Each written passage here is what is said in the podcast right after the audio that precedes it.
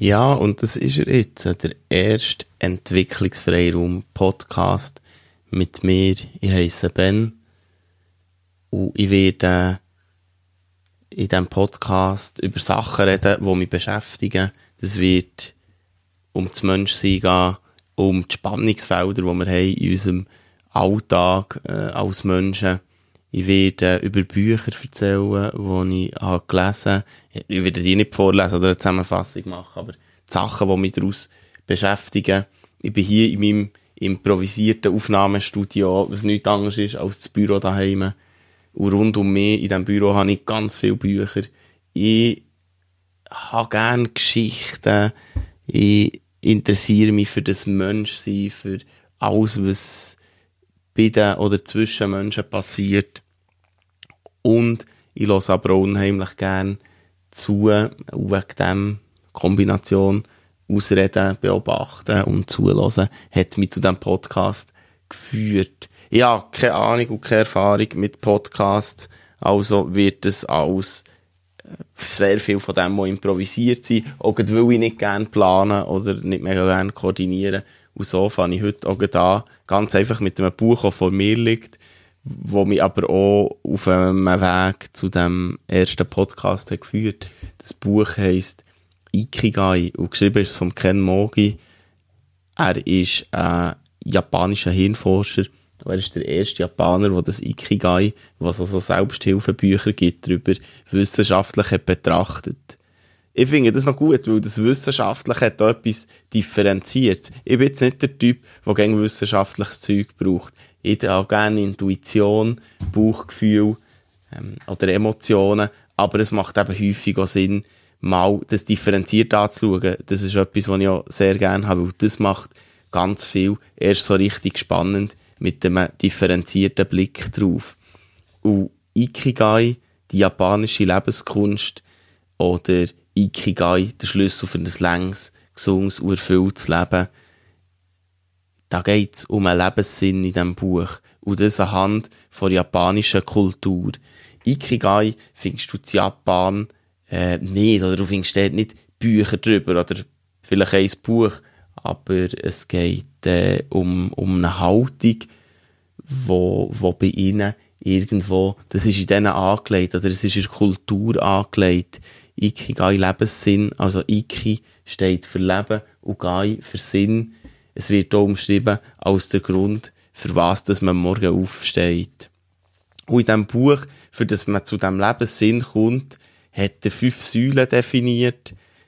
Die eine oder die erste ist klein anfangen, wenn man zu seinem Ikigai kommen oder dem folgen. Es heisst aber auch Lehren loslassen. Also es steht nicht einfach los, sondern Lehren loslassen, weil es nämlich gar nicht so einfach ist. Harmonie und Nachhaltigkeit leben. Die Freude an den kleinen Sachen entdecken. Häufig wollen wir ja ganz grosse Sachen oder wenn wir etwas Grosses wollen erreichen vergessen wir, wie viele schöne Sachen das es auf dem Weg gibt. Und im Hier und Jetzt sein. Im Hier und Jetzt sein ist ja etwas, wo immer wieder und überall auftaucht, wenn es darum geht, etwas im Leben zu verändern, zu verbessern oder, oder zu mehr Glück und Wohlbefinden kommen. In diesem Buch erzählt er von Obstbauern, er erzählt von Keramikern und er erzählt von Shiro Ono, der älteste, zu dem Zeitpunkt, wo das Buch ist geschrieben, mit drei Michelin-Sternen auszeichneten Koch in Japan.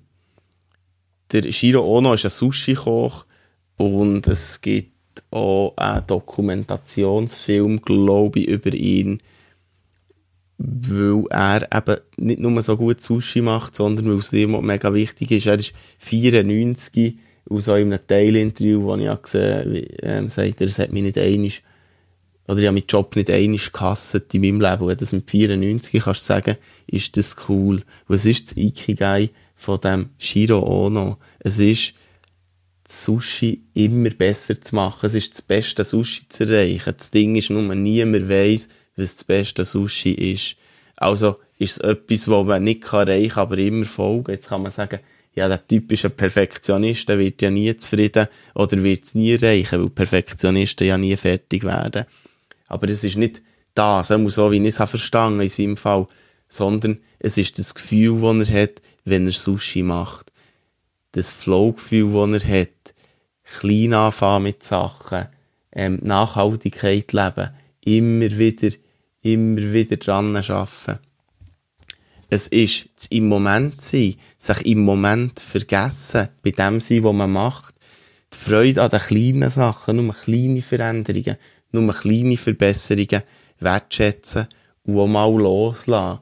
Ich denke, wenn man Sushi produziert, wenn man ein Produkt macht und lange an dem arbeitet oder es ganz gut machen will, dass irgendwann der Moment da kommt, wo man etwas kann oder muss loslassen und, und weggeben. Das kann eine Form von dem Loslassen sein, was da innen steht.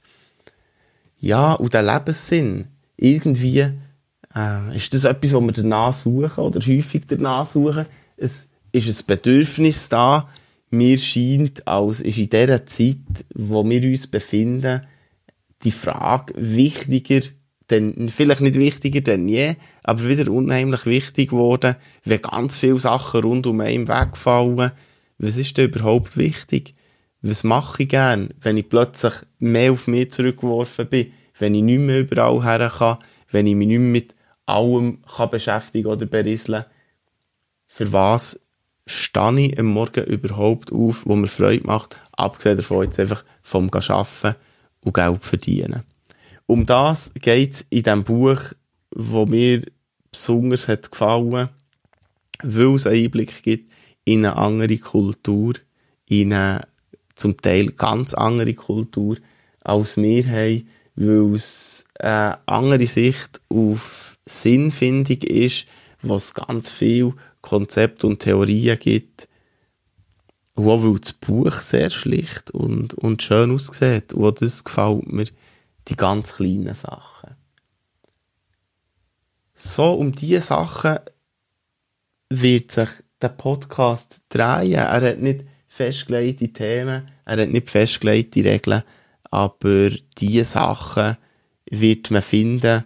Es wird meine Sicht auf die Welt sein ich freue mich, wenn du mir zulässt oder zwischen ihnen reinlässt. Und ich würde sagen, bis gleich.